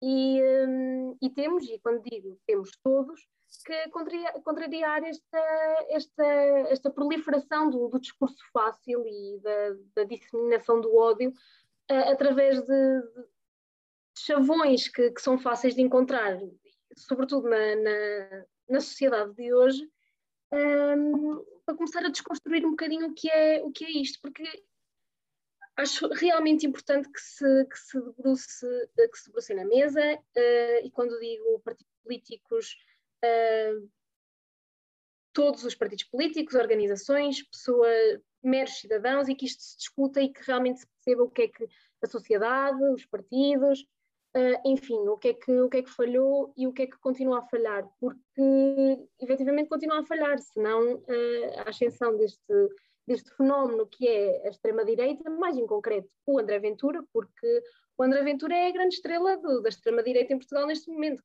Grande estrela, enfim. Uh, porque, quer dizer, é muito fácil que as pessoas que não tenham acesso a toda a informação que não têm, uh, não, têm, não têm acesso a toda a informação, que caem muitas vezes nessa. Tens razão, Rui, né? apesar de, ser, não ser o único, uh, mas que não tenham acesso a essa informação, uh, que se deixem muitas vezes arrastar por, por esse discurso fácil e, e sim, acho que concordo plenamente com, com, o, que vocês aqui, com o que vocês aqui falaram. Uh, e essas falhas têm que, de uma vez por todas, começar a ser, a ser batidas sem filtro e, e, começar a, e, e, começarem a ser resolvidas, até porque isto já, já antecede uh, muito, e já remete a muito tempo atrás, mas agora não é tarde, agora é o tempo certo, é o tempo de agir e, e é isso. Deixa-me só dizer, Bruno, que, que é isto que a Sofia disse é extremamente importante, que é um, ehm, nem todos que votam num, num, determinado partido xenófobo, fascista, faz deles necessariamente fascistas. E isto depois voltamos um bocadinho atrás, que é entender, hum, junto dessas pessoas, quais foram as respostas que nós não lhe demos e que temos que dar necessariamente, e, porque isto são problemas concretos da vida das pessoas. E, é, e, era só para dizer que é extremamente importante, porque, porque, aliás, o fascismo convém a poucos e serve ainda a menos, não é? É um fenómeno elitista, portanto, convém, convém a muita, muito pouca gente. E é importante também isto que a Sofia disse, era para, para, para partilhar exatamente isso. O que realmente os levou a optar e a mudar para um determinado partido fascista, não é? Também concordo super com aquilo, com aquilo que a Sofia disse, também, também para, um, para, para, perceber e analisar quais foram as causas que estão na mudança. De, de obviamente que algumas pessoas não são, uh, não são fascistas, mas o porquê uh, do apoio e o porquê da mudança para um partido fascista, não é? É preciso, se calhar, este lado de compreensão e de, uh, e de estudo parte de, de alguém, de, junto de, das pessoas, para, para ver este, este lado. Sim, uhum. porque, até porque essa pegar em todas as pessoas que nós conhecemos ou que, ou que sabemos que, que são, que são, são simpatizantes do, do, partido do Chega ou da ideologia do, do seu líder, uh, não significa necessariamente, como, como, estamos a dizer, que, que, sejam, que sejam fascistas, xenófobos, racistas, enfim, mas uh, acho que a melhor forma de conseguir compreender o que é que nos levou até ali é efetivamente ouvir as pessoas, como no fundo é tudo, é ouvir as pessoas, uh, ouvir, ouvir os seus problemas, o, o, que é que para eles não foi resolvido e também explicar o porquê que não foi resolvido, como é que se vai resolver ou como é que se pretende resolver. Porque se pegarmos nas pessoas todas, meter todas no mesmo saco, uh, isso, isso acaba por ser até antidemocrático da parte de quem o faz, Portanto, acho que não, não podemos estar aqui a apregoar a liberdade e a democracia e depois vamos buscar as pessoas do, do, partido com o qual não nos identificamos e vamos pôr todos a um canto porque são todos fascistas e racistas. E a verdade é que não são. Uhum. Sim, eu concordo. Concordo em absoluto com o que vocês disseram. Acho que nos últimos anos o que mais tem falhado em Portugal e no sistema é nós não temos conseguido impedir a, a polarização da política e, e isso vê-se com, com, o desaparecimento, por exemplo, de partidos como de um partido como, como é o CDS.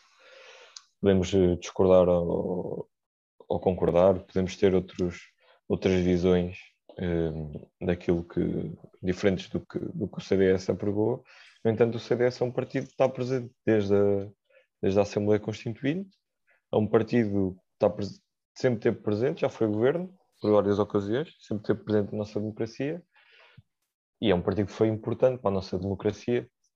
E, eh, e, e no entanto o desaparecimento o desaparecimento do, do partidos como de um partido como o CDS e até a redução de, de, de eleitores no PSD eh, acho que é um, um sinal de que algo de que algo vai mal na nossa na nossa democracia porque não não, não podemos ser eh, não podemos esconder a realidade. A realidade é que muitos eleitores do, do, PSD e do CDS passaram a votar no, no Chega, mas também há eleitores de outros partidos, nomeadamente do PS, que também passaram a votar no Chega. Isto é porque nós estamos a falhar. Os partidos políticos, o Estado, todos nós, estamos a falhar. E falhamos e continuamos a falhar passado 47 anos do 25 de Abril e passado 45 anos da, da Constituição. Continuamos a falhar quando não damos igualdade às pessoas, continuamos a falhar quando não damos justiça às pessoas. O Estado falha quando não dá, ou quando não garante, como o Alexandre disse, que 2,5 milhões de pessoas não tenham que viver à beira da, da pobreza e da exclusão, da exclusão social. Isto são temas que estão presentes na, na nossa Constituição, são temas, são promessas, são promessas de Abril a igualdade, a, liberdade, a justiça para todos. Isto é são promessas de Abril e que nós continuamos sistematicamente a falhar. E quando se falha uma vez, duas vezes, é uma coisa. Quando se falha durante 47 anos, isto tem que ter repercussões, tem que ter consequências. As consequências são estas. São uh, é a polarização da, do, da nossa política, é o nós contra eles, é o aparecimento de fenómenos como chega, e, e aqui não é, não é só Portugal que falha, atenção. Uh, isto é um, são movimentos internacionais, mas que obrigam a uma, a uma, remodelação, uma remodelação daquilo que é a nossa, a nossa democracia, e penso que cada vez nós estamos a perceber isso. Uh, cada vez mais estamos a perceber que é, que é importante mudar, e mais do que é importante, é necessário, é obrigatório mudar. Porque aquelas pessoas, como vocês disseram, não são todas fascistas ou racistas ou o que seja, não são, não são todos, mas são pessoas que estão descontentes com o sistema. E começam a ser cada vez mais e cada vez mais e cada vez mais. E isso, isso afeta-nos afeta a todos. E não basta uh, dizermos, ah, nós somos contra eles, eles são isto, são aquilo. Não, nós, nós temos que falar com, as, com aquelas pessoas. Porque dos eleitores do Chega também estão lá pessoas, desses 2,5 milhões de pessoas que estão à beira da exclusão social e, do, e à beira da pobreza também estão lá, não estão lá só elite, elitistas, não estão lá, não está só lá a elite portuguesa e pessoas endinheiradas, classe média alta ou classe, ou classe alta, não, não estão lá, também estão lá pessoas que estão à beira da exclusão social. Pessoas que trabalham e que ao fim do mês contam, contam, contam as moedas para conseguir chegar ao fim do mês. Nós temos que perceber o que é que, no, no, que, é, no que é que estamos a falhar e no que é que podemos mudar.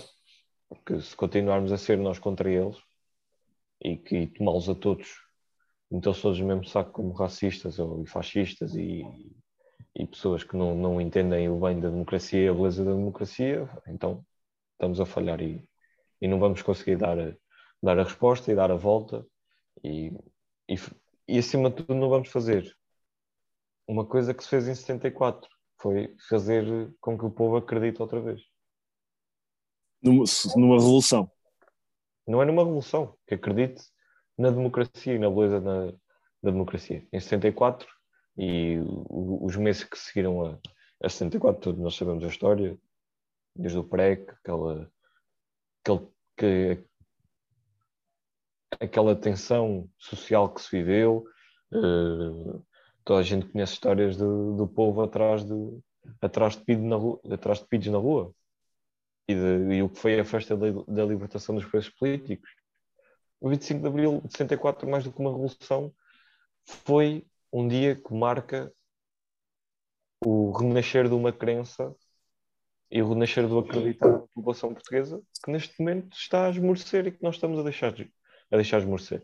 Acho que é, acho que é muito, acho que é muito importante fazer acreditar, voltar a fazer acreditar a, com que as, e voltar a fazer com que as pessoas acreditem na beleza da democracia, na beleza da nossa Constituição, que não é perfeita e não, não a podemos tomar como perfeita, eh, porque ela também deve evoluir eh, sempre para melhor, e, e para melhor isso já sabemos que vai da esquerda à direita são, é diferente, mas ela deve evoluir com os tempos. Não podemos fazer, não podemos só defendê-la convictamente e não perceber que desde o nosso sistema político à Constituição, uh, centenas e centenas de leis e formas do Estado atuar têm que evoluir e mudar com os tempos. Porque não, nós não, água estagnada torna-se em, em água podre. Nós não podemos estagnar, temos de estar em constantemente movimento e em constante, constante evolução. Também falta isso. Mas, acima de tudo, falta que as pessoas acreditem no, no, no, no Estado, acreditem no, na nossa democracia, acreditem nos políticos e nos partidos, nos partidos políticos. Esta é, Esta é a minha opinião do, do que, no que estamos a falhar. Só, só uma questão relativamente àquilo que tu disseste. Uh, há, sem dúvida alguma, pessoas que hum, pessoas que também estão pertenciam a outros partidos políticos e que agora uh, são apoiantes de, de, um partido dito fascista. Hum, achas que isto pode estar ligado a uma falta de atenção barra formação uh, por parte de alguns partidos políticos junto de seus militantes? Eu acho que está. Não sei se é dentro dos militantes ou junto dos seus militantes, mas certamente que é junto dos seus eleitores. Isso, isso eu tenho a certeza. Eu acho que nós tivemos 47 anos de governos sistematicamente PS, PSD, com a introdução do, do CDS uh, agora. E eu lembro-me em 2015, quando o, o PSD e o CDS ganharam as eleições, uh, mas foram-se governo à, à, esquerda com a famosa geringonça, ficou muita gente chocada com o que tinha acontecido. Isso é um, isso é um sinal, e voltamos a, a, um, a um dos primeiros assuntos deste, deste programa, que é passado 47 anos ainda não se ensina a Constituição nas nossas escolas. Passado 47 anos não se entende ainda o funcionamento do Parlamento. Exatamente. E não se entende porque não se ensina a Constituição e não se ensina o sistema político português uh, desde, desde as crianças, desde pequenos. E isso é uma grande falha. É uma grande falha. E depois em 2015 há estas coisas de como é que é possível, se o PSD ganhou as eleições, porque é que não é governo? Não, não, é, não, tem, maioria, não tem uma maioria parlamentar. O nosso, o nosso sistema político funciona por maiorias parlamentares, sejam elas únicas e de um só partido, sejam elas de, de vários partidos. O PSD, quando, quando formou o governo, depois do, da queda do governo Sócrates, formou com o CDS. É uma maioria parlamentar. O PS formou com um acordo, uh, e que foi um acordo escrito que agora não aconteceu nas últimas eleições, mas foi um acordo escrito que o, que o então presidente Cavaco Silva uh, exigiu, uh, um acordo escrito entre o PS, o Bloco e o, e o PCP, e formou o acordo escrito. E o acordo foi até o fim. Quatro anos de governo do PS, com a ajuda do, do Bloco e do, e do PCP, uh, eh, quatro anos de, de uma retoma económica também aliada a uma retoma económica internacional, é, acho, acho que é inegável, mas, mas foram quatro anos em que com esta não sei se não, não acho que esta maioria parlamentar tenha levado à descrença do, do nosso sistema político, honestamente. Mas, mas é, falhamos, falhamos no ensino da Constituição, falhamos no ensino do sistema político português. E os, e os partidos falham, falharam junto dos seus eleitores uh, essa educação. E falharam quando os eleitores não conseguem distinguir a diferença entre o PS e o PSD, ou entre o PSD e o CDS. Então, quando os eleitores não conseguem distinguir a, a diferença entre um Passo Coelho e um Cavaco Silva, ou um Passo Coelho e um Drão Barroso, ou um António Costa e um Passo Coelho, ou um António Costa e um José, um José Sócrates. Vamos estar aqui a dar exemplos, exemplos de primeiros-ministros e ministros e, e, deputados portugueses que fazem parte da Assembleia da República e que, apesar de fazerem parte dos meus partidos, são inteiramente diferentes. O, o PS, Partido Social Português, tem uh, o Partido Socialista Português tem sociais-democratas dentro do seu partido. Mas hoje em Mas dia também... é difícil distinguir os sociais-democratas, não é? Pelos vistos, toda a gente se afirma social-democrata, até, até a malta do Bloco. Do, portanto... Nas últimas presidenciais, acho que tínhamos, um, à exceção do, do, João Feira, acho que tínhamos todos, foi umas candidaturas só de sociais-democratas. Pronto, ainda bem para a social-democracia, sou muito fã da social-democracia, mas ao que parece a social-democracia está, neste momento é muito extensa em Portugal, vai desde o Bloco ao, ao Chega, quer dizer... Quando... Até porque a social-democracia é entendida, pelo menos, em, eh, pelo menos na Europa, no Parlamento Europeu, eh, é muito diferente aqui em Portugal, porque a social-democracia é de esquerda e tem as suas bases eh, esquerdistas aqui em Portugal. A social-democracia, a social-democracia é um conceito de esquerda. Uh, e, ou seja, o engraçado hoje é nós não sabermos quem é que está correto. Se, se é mau os socialistas do PS serem sociais-democratas, porque social-democracia é um conceito de esquerda, Se é mau porque os que se dizem sociais-democratas esqueceram-se que a social-democracia é um conceito de esquerda e agora são um partido de direita. Se é mau o Bloco de Esquerda que surgiu da, da, da fusão de partidos socialistas revolucionários e trotskistas também são sociais-democratas. Uh, não sei, portanto, quando tu me dizes uh, as pessoas não conseguem entender a diferença entre o PS e o PSD, eu às vezes também não, quer dizer, isto não é para ser mau, mas às vezes também não, quer dizer, economicamente no, no, no modelo de Estado é mais ou menos. Uh, as políticas de fundo que divergem têm mais a ver com lideranças circunstanciais ou pontuais, por exemplo, olhar para o PS do António Costa e ver se calhar um afastamento maior em relação à social-democracia do, do, do Passos Coelho, não é? Uh, mas se calhar, e até de Sócrates, Sócrates tem um início de, de, de carreira política. Uh, a, nível, a nível de medidas sociais que, tem, que se nota que, que há um afastamento em relação ao, ao, ao PSD, mas são partidos que, no seu modelo, na sua estrutura, daquilo que defendem na, na, gestão do Estado e da economia, não poucas vezes estiveram muito próximos. Uh, portanto, não, eu também percebo que às vezes não se vejam diferenças, mas nem acho grave não se verem diferenças, atenção não acho grave não se verem diferenças. O PCP convergem muitas vezes com, eh, muitas vezes, algumas vezes com, com o Bloco de Esquerda e com o PS e por aí fora, portanto, não, não, não acho que, que, seja esse o problema. Não é? Sim, mas eu acho que, retomando, e, por, e, acho que a pergunta do Guedes é muito pertinente, mas tem, também tem suas dificuldades na, nas respostas. Se calhar é também muito, há uma. É, pode, eu, eu, pode porque... também, lá está a minha pergunta pode também ser adaptada de uma outra forma. Uh, atualmente, se calhar, poderá haver uma sobreposição, uh, digamos assim, do voto ao próprio valor do partido. Uh, ou seja, partidos que hum, não, não digo que ignoram os valores, até porque há aqueles partidos que defendem e articulosamente, internamente e externamente os seus próprios valores, mas digo que possivelmente também pode estar na origem é uma ou seja, ignorar os valores, uh, ignorar aquela, os valores do partido para ter votos.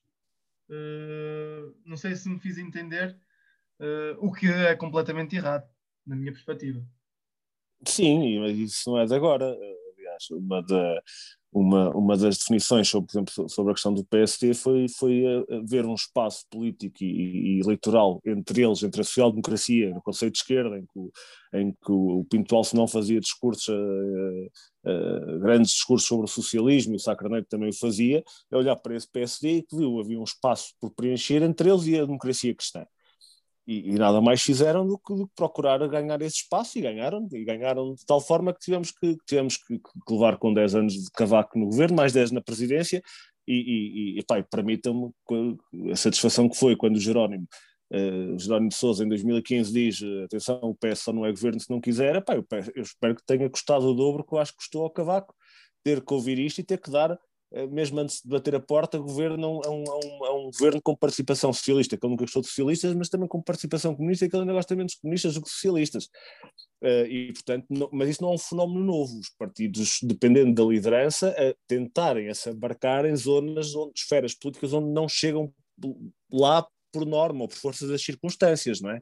Uh, mas isto também não me parece antidemocrata. Uh, ou seja, eu acho que também não podemos, e até porque provavelmente estaremos perto do fim da conversa, mas também não poderemos ser, uh, pintar o cenário negro. Uh, reparar que na pior das hipóteses, estou a apontar muito para cima que o Chega tenha 10%, é pá, quer dizer que temos 90% de eleitores a votarem em, em, partidos democráticos, não é? Uh, mesmo que alguns tenham concepções complicadas sobre a democracia e que, e que o papel deles para, para a importância de, de construção social e económica ainda esteja por provar, mas isso pode ser outra conversa. A não ser que a importância deles se resuma a ser um tampão, eh, portanto, em relação ao fascismo, que já não é, já não é coisa pouca. Ehm, mas acho que também não podemos eh, ser pessimistas, há cenários europeus muito mais complexos, muito mais graves. Nós estamos a olhar para o Vox em Espanha com, pá, com uma influência política eh, extremamente, extremamente elevada, com grupos neonazis em Madrid, com grupos neonazis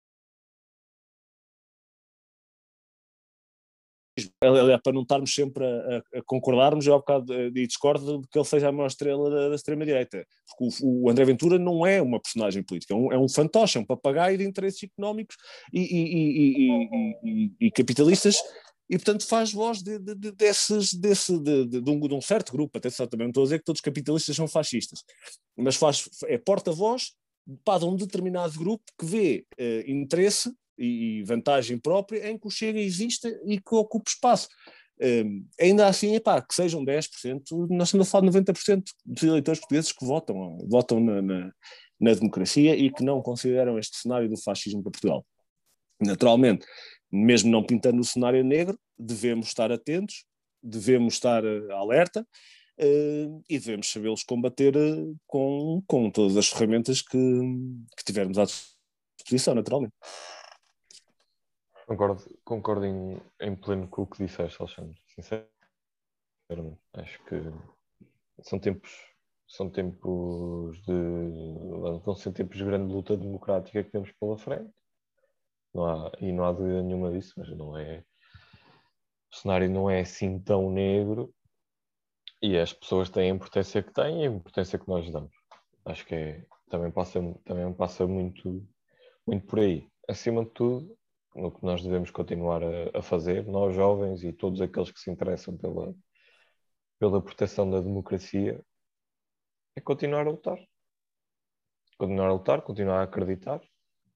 E projetos como estes uh, são extremamente importantes para, para que a democracia se mantenha e para que nós possamos continuar a falar e, e, e possamos ter voz para, para melhorar aquilo que está mal e para melhorar ainda mais aquilo que já está bem, eh, não tenho dúvidas absolutas nenhumas que os jovens que tenham que ser chamados à responsabilidade de proteger a democracia o, o irão fazer.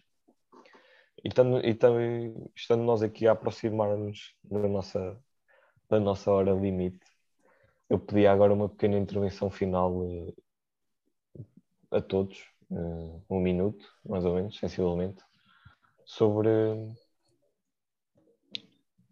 o que é que nos espera. Uh, Mota, antes Sim. dessa pergunta, posso apenas lançar uma pergunta mais força. descontraída? Força, força. Digamos assim. O, o homem eh, dos títulos, força. Exato. Pronto, o 25 de Abril, como vocês saberão, também foi muito uh, relacionado com a área cultural, uh, especificamente com a música. Então, para não, não falarmos sempre em torno de, de, jovens e Abril, também podemos falar de nós, a música e Abril. Um, e para isso, acho que é sempre interessante haver aqui uma partilha. Diria que músicas, uh, para além da, da Grândola Vila Morena, um, pedia que vocês escolhessem uma música, para além da Grândola Vila Morena, e obviamente com, com uma justificação que vos faz reviver Abril.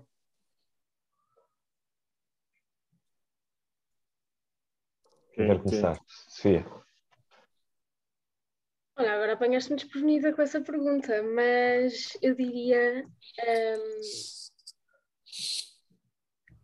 Paulo Carvalho e depois do Adeus, sendo, tendo sido essa uma das músicas, um, uma das senhas da, da, da Revolução, e acho que sobretudo, sobretudo essa música, a Grande La Vila Morena e, e, algumas outras são as que mais me remetem para o 25 de Abril.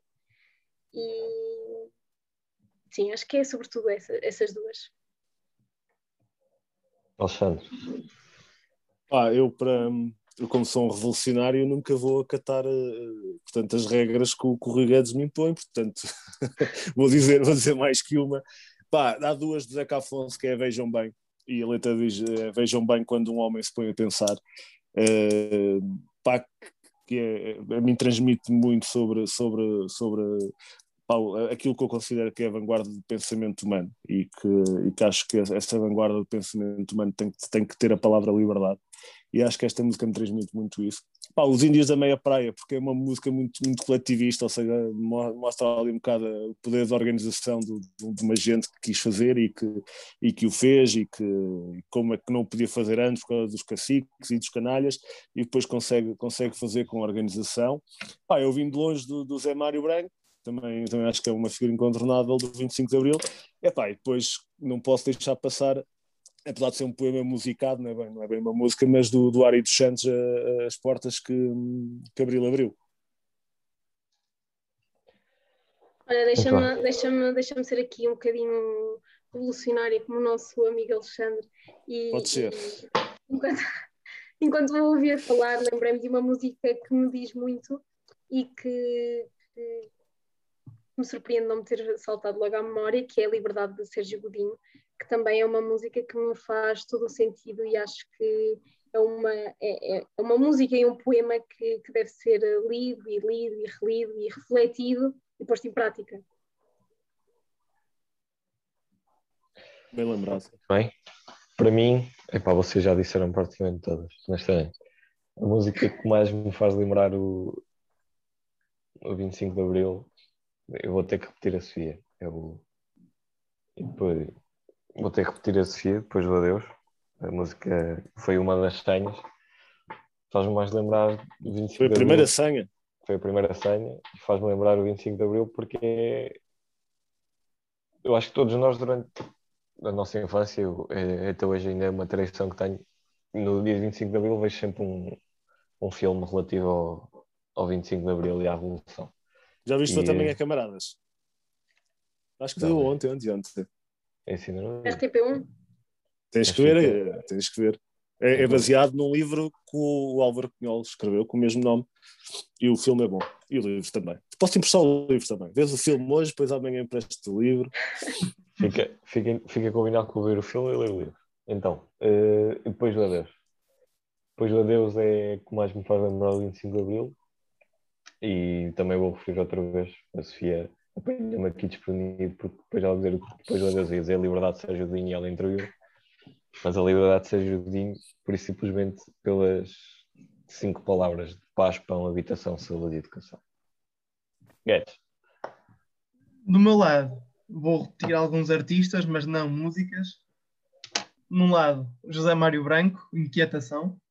Um, é isto que nos faz uh, jovens, inquietos, com a, com a atual situação, estarmos a debater, uh, agirmos, não apenas comentarmos, também comentar é importante, mas agirmos, sobretudo lutarmos pelo, pelos ideais certos e pelos nossos, pelos nossos direitos, inquietação sem dúvida, e também pela história da música, quem criou.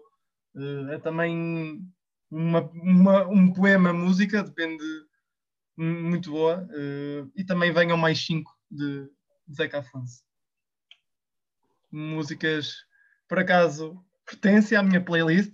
Um, são um, músicas que me fazem lembrar Abril. Uh, também tinha pensado em Vejam Bem, do, do Zeca Afonso, mas são músicas que, que me fazem estar lá no momento, quase, e que lá está, vão permanecer de, de geração em geração. E que assim seja, para mantermos bem esta, esta cultura portuguesa. Muito bem. Uma excelente, uma excelente pergunta do Guedes que continua a surpreender-nos. Então peço-vos agora uma, uma pequena intervenção final de, de um minuto sobre, sobre o que aí vem. O que aí vem para, para nós, para Portugal, para a democracia e, e para sempre para o 25 de Abril. Sofia. Olha, uh acho que, que vêm muitos desafios, uh, uns maiores, outros, outros nem tanto, mas o que eu realmente espero, e vou utilizar este minuto sobretudo para, para apelar às pessoas que, que eventualmente no, nos estarão a ouvir, para que continuem ou que ou comecem, uh, sejam ativistas pela democracia, sejam ativos pela liberdade, sejam, sejam, sejam uh, o, fator, o fator, de, o fator de, da mudança que, que, neste, que este, neste momento se precisa, que realmente, como já aqui falamos várias vezes hoje, coisas falharam e coisas falham, uh, mas não é, não é por isso que, que nos temos que, que, nos que temos que nos desviar para o lado, para o lado errado e que, e temos que estar do lado errado da história e, e, e é por isso que faço este apelo, sejam ativos, que pesquisem, que leiam, que ouçam, que debatam, porque a, a melhor coisa que temos hoje em dia na democracia é também a liberdade de expressão, a liberdade de discussão, a liberdade de opinião e, e, e por isso usem-na e façam bom uso dela para que momentos como estamos a viver este, uma, numa possível numa possível ascensão da, da extrema-direita, que não, que não seja possível e que, e que não continue a acontecer. E por isso vamos usar as nossas vozes uh, e as vozes que muitas pessoas uh, lutaram para nos dar hoje. E, e, e, é, e é, no fundo isso. Eu queria usar este minuto para apelar ao, ao ativismo de cada um de nós. Obrigado, Sofia. Guedes, surpreendes mais uma vez. Eu acho que hum, podemos contar o que vem e vem, os desafios para, para, hum, para os próximos anos. Uh, aquilo que, que, os jovens podem prometer, pelo menos no ramo estudantil, acho que é muita luta e participação. Uh, lutar sempre pelos nossos direitos e lutar para manter uh, ativo o, o 25 de Abril.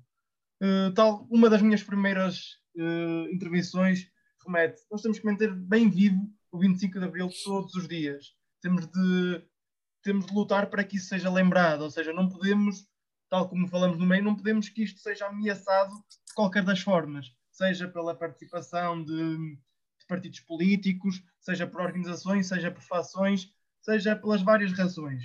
Ou seja, temos que nos culturalizar. Se não há ninguém para, para nos informar, para nos prestar qualquer, qualquer tipo, tipo de apoio relativamente ao 25 de Abril, uh, também, lá está, deixo aqui um apelo, um, nós podemos culturalizar a nós próprios. Nós temos o 25 de Abril, tem, há imensa informação em músicas, em filmes, em livros. Uh, é possível saber mais sobre um, o que foi uh, este, estas conquistas. Está, temos os instrumentos à nossa frente, só temos que aproveitá-los.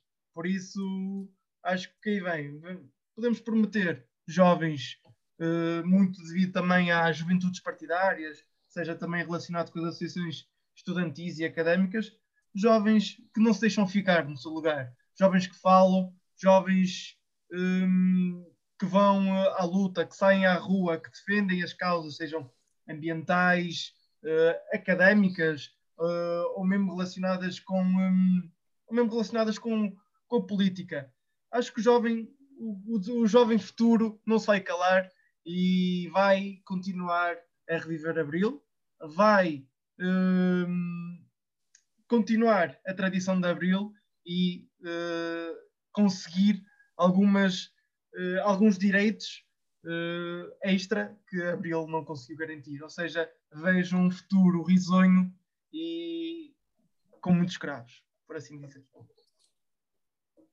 Muito bem, Alexandre. Uh, olha, mais do que projetar o que aí vem, uh, eu acho que a mensagem é dizer que o futuro, a grande vantagem do futuro e do que está aí por vir é que está tudo por construir. Ou seja, nada é inevitável, uh, nada é, está, está, está fadado a acontecer, nenhum desastre tem que ser antecipado e, portanto, é, é, eu acho que temos, ao contrário não ao contrário, mas eu acho que o 25 de Abril é um processo, é um processo revolucionário em curso. Eu acho que as revoluções não começam nem terminam no dia em que são feitas, é um processo histórico que, que só poderá ser avaliado daqui a, não sei, agora vou, fazer, vou arriscar algumas centenas de anos. Um, e portanto acho que, que, e também partilhando o apelo, uh, primeiras gerações olharem para o 25 de Abril como um momento de, de, de memória e de história viva do, no, do nosso povo, não só do nosso povo, mas necessariamente também do, do, dos povos irmãos e amigos que se libertaram também, também eles, da, da, das garras do fascismo português, não é? Angola, Moçambique, Guiné, São Tomé, por aí fora. Eh, olharmos para esse momento histórico como memória viva do, do, do nosso povo, como eu dizia, mas também olharmos para nós próprios, juventude e os que estão por vir também, como obreiros uh, filhos desse, desse Abril, mas também como obreiros do, do, do, do, Abril que está por cumprir e que está por, por se fazer ainda. Um, e eu acho que, que, é a melhor mensagem que posso, que posso passar, que é, eh, é uma mensagem de esperança na medida em que o futuro não, não, não está determinado. Ou seja, o futuro será aquilo que nós quisermos fazer dele, está por construir.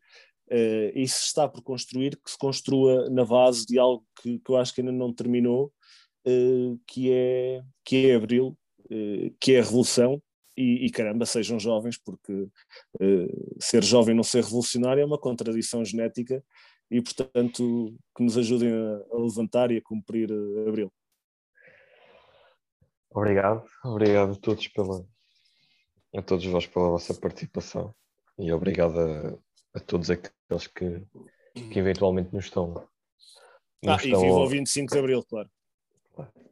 Viva o 25 de Abril. Viva! E obrigado a todos aqueles que, que nos estão a ouvir. Calma agora a mim terminar aqui a, a nosso, o nosso primeiro, o nosso primeiro podcast, programa, que até foi um bocadinho, excedemos aqui um bocadinho tempo, o tempo, mas quando se fala do 25 de Abril é difícil, é difícil manter horários. Um, e acho que posso falar em nome de todos quando, quando agradeço uh, integramente por, todo aquele, por todos aqueles que durante 48 anos sofreram às mãos do, do Estado Novo. Uh, agradeço a todos por a todos aqueles que durante 48 anos lutaram por, uh, pela liberdade no nosso país e foram muitos. Muitos morreram, outros estiveram presos, foram torturados, outros foram enviados para uma guerra injusta uh, e sem sentido, do qual não queriam participar e viram-se nela presos durante 14 anos, mais ou menos. Uh, quero agradecer a, a, todos esses, quero agradecer também ao, aos capitães de Abril pelo seu movimento e por uh, em abril, em 25 de abril de 64, ou melhor, na noite de 24 de abril de 64, terem começado a sair à rua e agradecer a todos aqueles que no 25 de abril de 64 saíram à rua e deram uma machadada final no, num estado novo que já estava podre, que já estava a cair, mas que durante 48 anos foi um terror para, para Portugal e para os portugueses e para todas aquelas que eram na altura as nossas colónias. Por isso, um obrigado a todos por isso, porque sem vocês nós, nós os, os cinco não estaríamos aqui a conversar. Era, isso era certo e sabido. Nós os cinco não poderíamos estar aqui a assumir posições políticas. Somos, não, somos cinco. Não, somos quatro, somos quatro. Nós os quatro não poderíamos estar aqui a conversar. nós os quatro não poderíamos estar aqui a conversar. Uh, sobre o 25 de Abril, não poderíamos estar aqui a conversar sobre a democracia, sobre a liberdade, não poderíamos estar a assumir posições políticas ideológicas eh, diferentes, que nós as temos, mas acima de tudo consideramos a nós os quatro, eh, quatro democratas e quatro fãs incondicionais da, da nossa liberdade.